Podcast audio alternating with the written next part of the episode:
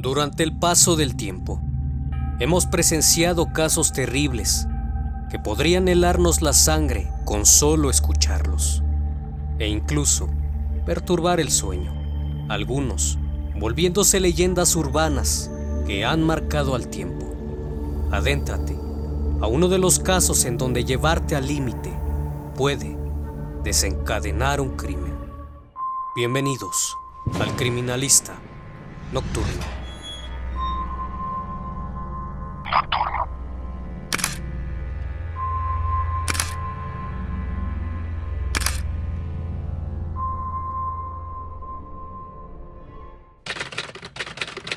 El 19 de julio de 1971, una leyenda urbana daría inicio cuando los vecinos pidieron al empleado de limpieza pública se deshiciera de un enorme costal causante del mal olor. Los vecinos de la calle Sur 71A de la colonia Justo Sierra, en la Ciudad de México, notaron que un lote baldío aledaño a la casa 508 emanaba un pestilente olor que hacía irrespirable el ambiente. Supusieron que eran pollos en descomposición por la cercanía de una granja, situada a unos 300 metros. El trabajador, empuñando su escoba y tapándose la nariz con un pañuelo, se acercó hasta el costal pestilente, mientras dos amas de casa observaban la escena desde la entrada del lote baldío. Al adentrarse al predio, se acercó hasta el costal, de más de un metro de largo y 60 centímetros de ancho, capacidad de 90 kilogramos. El hombre intentó abrir el costal y se percató que estaba cosido por sus cuatro extremos. Solo sintió algo raro, sintió que algo estaba ahí dentro, pero el olor era tan fuerte que no logró ver lo que contenía y se alejó del terreno. Llamó a la policía porque presentía que algo andaba mal. Policías preventivos cubrieron su nariz para poder acercarse a abrir el misterioso costal. Brotaron moscas verdes y un pie humano protegido con un calcetín azul. La sorpresa, dentro del bulto, eran dos piernas separadas del tronco decapitado removieron un poco la tierra y los montículos de basura, sospechando que la cabeza podría estar enterrada en algún otro sitio. Pero la búsqueda resultó inútil. Los peritos tomaron las huellas digitales de las manos del muerto, que por su gran tamaño correspondía a un hombre corpulento. Introdujeron los restos en bolsas de polietileno y lo trasladaron en una ambulancia de la Cruz Verde al servicio médico forense. Con sus huellas digitales se identificó a la víctima, un peluquero de 53 años con antecedentes penales, que utilizaba varios nombres. Pablo Díaz Ramírez, Pablo Díaz Gallegos, Rafael Díaz Ramírez, Pablo Díaz Rincón y Pablo Ramírez Gallegos. Según los archivos policíacos, era un tipo atlético de 1,80 de estatura, moreno claro, semicalvo, tipo mongol, facciones duras y toscas, con estudios hasta tercer grado de primaria, abstemio, no fumador y gran aficionado al boxeo y a la lucha libre. Los peritos señalaron como armas homicidas una cegueta, un hacha y un cuchillo. De acuerdo con los exámenes practicados, dedujeron que las piernas le fueron desprendidas del resto del cuerpo cuando aún estaba vivo.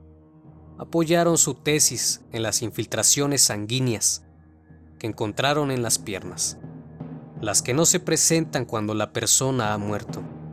Los legistas señalaban que por lo menos dos personas habían participado en el sangriento crimen. Es la primera vez que veo un asesinato como este dijo uno de los peritos. Los judíos y los aztecas los practicaban para castigar el homicidio, el robo y el adulterio. Y qué paciencia de los verdugos para arrancarles las piernas.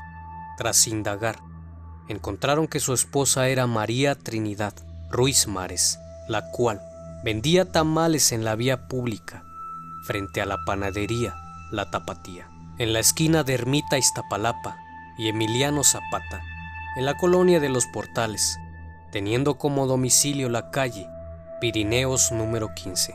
Al arribar al domicilio, se hallaba una mujer junto a una mesa de madera, planchando la ropa. Al toquido de los agentes, esta salió. ¿Qué se les ofrece? ¿Es usted Trinidad, la esposa del peluquero, Pablo Díaz Ramírez? Sí, señor. ¿Dónde se encuentra él? No sé. Se fue a trabajar desde el sábado y no ha regresado. ¿Tiene idea de dónde lo podemos localizar? No, señor. Con frecuencia deja de venir a la casa. Tal vez no dilate. Señora, su esposo está muerto. Los policías esperaban una reacción habitual, que la mujer llorara o se pusiera histérica, pero ella permaneció indiferente. Únicamente cerró los ojos y al abrirlos, brillaron de pronto, malignamente reflejando un rencor de siglos, comentó un policía. La tamalera los acompañó a la jefatura de policía. Cuéntenos, si su esposo tenía enemigos. Sí, señor. En las últimas semanas lo noté bastante nervioso. Me dijo que en tres ocasiones lo habían detenido por vender marihuana, y cuando se quiso retirar del negocio lo amenazaron. ¿Sabe los nombres de esos hombres? No, señor. Me dijo que lo citaban en la arena Coliseo durante las luchas, Pablo era muy aficionado. ¿Tiene usted pleitos frecuentes con él, señora? Trinidad enmudeció por unos momentos. Pensó lo que iba a decir y con voz entrecortada repuso. Sí, señor. ¿Sabe? Pablo fue mi segundo esposo. Me separé del primero porque me engañaba en mi propia casa. Conocí a Pablo en la peluquería donde trabajaba en la calle Emiliano Zapata, cerquita de donde vendía yo los tamales. En una ocasión que llevé a mis hijos a cortarse el cabello, Guillermo, Reina y Mario, de 6, 10 y 11 años, me dijo que le buscara a alguien para que le lavara su ropa y las filipinas del negocio. Relató Trinidad que durante un tiempo le lavó la ropa, que iba a dejarle cada semana al peluquero, hasta Pirineos número 15 y de esas frecuentes visitas nació entre ellos una estrecha amistad hasta que se fueron a vivir juntos. ¿La aceptó con sus tres hijos? Sí, señor. Le pregunté si sostenía frecuentes riñas con él, señora. La mujer se puso nerviosa y comentó que frecuentemente peleaba con el hombre. Contó que él no quería a los niños y los maltrataba. Señaló que el pasado 17 de julio, el peluquero le dijo que la dejaría por otra mujer. Eso me dio mucho coraje. Después de que casi no trabajaba y se pasaba el día en casa acostado, me quitaba los 120 pesos que ganaba diariamente con la venta de los tamales y solo me dejaba 15 pesos para el gasto. Por las noches se iba al cine, al box o a las luchas y además les pegaba a mis hijos. Me dio mucho coraje. ¿Por eso lo asesinó? Ella respondió. Sí, señor, por eso lo maté. Lo merecía. Cuéntenos, ¿cómo sucedió todo? Confesó que ese día Pablo había golpeado brutalmente a los niños y los mandó a dormir sin cenar. Eso me dio mucho coraje. Le reclamé el por qué no me dio a mí la queja y me dijo, ya estoy fastidiado de estos escuincles latosos. Lárgate con ellos. Me conseguiré otra mujer y nos separaremos. Los hechos ocurrieron a las 11.30 de la noche. El hombre se durmió tras observar la televisión. Trinidad lo observó con coraje. Recordó lo que había ocurrido hace unas horas y lo golpeó con un bat que tenía guardado. Oí que se quejaba, como que roncaba, pero ya no se pudo mover. A continuación le di otro golpe en la cabeza y quedó como muerto. Yo estaba como loca. Le di otro, pensando que ya estaba muerto. Al verlo sobre la cama me dio miedo y pensé en desaparecer el cuerpo.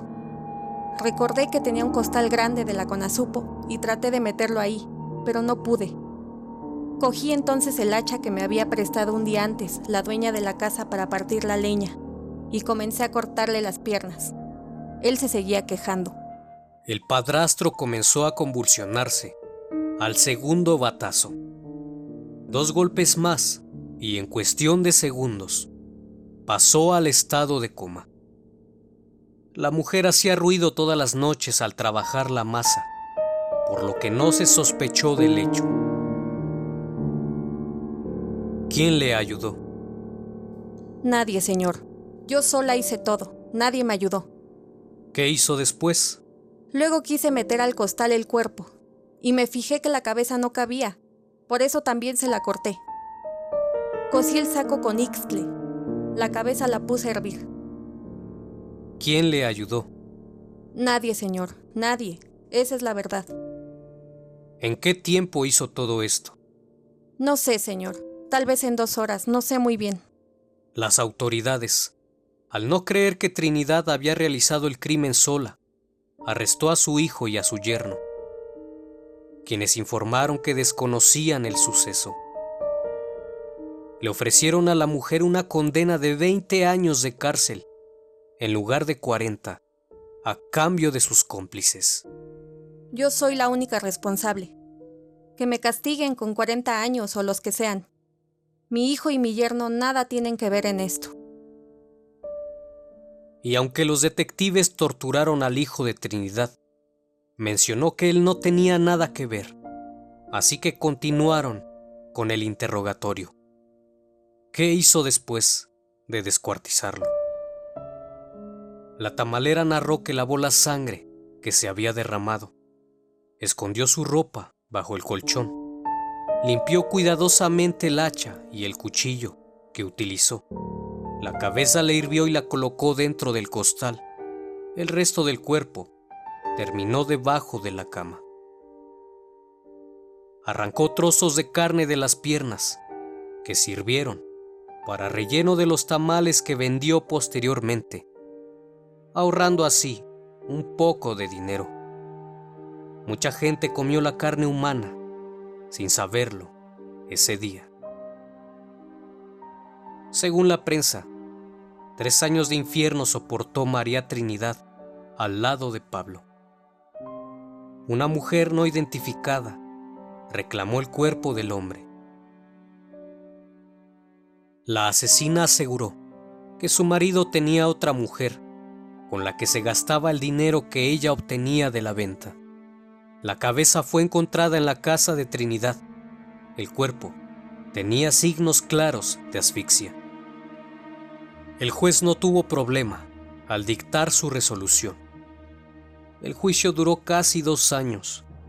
Al dictar sentencia, el juez la condenó a 40 años de prisión como responsable de homicidio cometido con premeditación, alevosía, ventaja y traición, así como por inhumación clandestina y profanación de cadáver. Deseaba matarlo, pero después no sabía qué hacer con el cuerpo y me dio miedo. Por eso le corté las piernas y la cabeza para que cupiera en el costal. Y el lunes a las 5 de la mañana lo llevé allá afuera.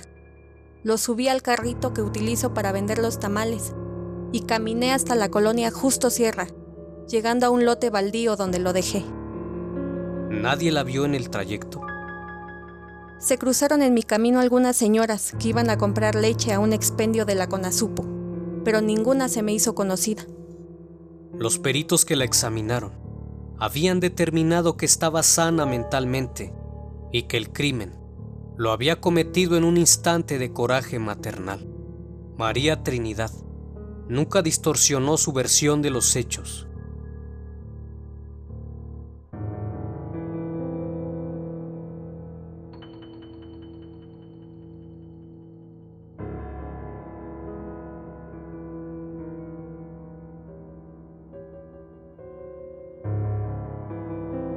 Sin duda alguna, el abuso emocional puede llevarte al límite, pudiendo desencadenar Un crimen horrendo, cambiando tu vida radicalmente. Como siempre, te invito a suscribirte. Los mejores casos e historias están aquí. El criminalista nocturno. Nos vemos pronto.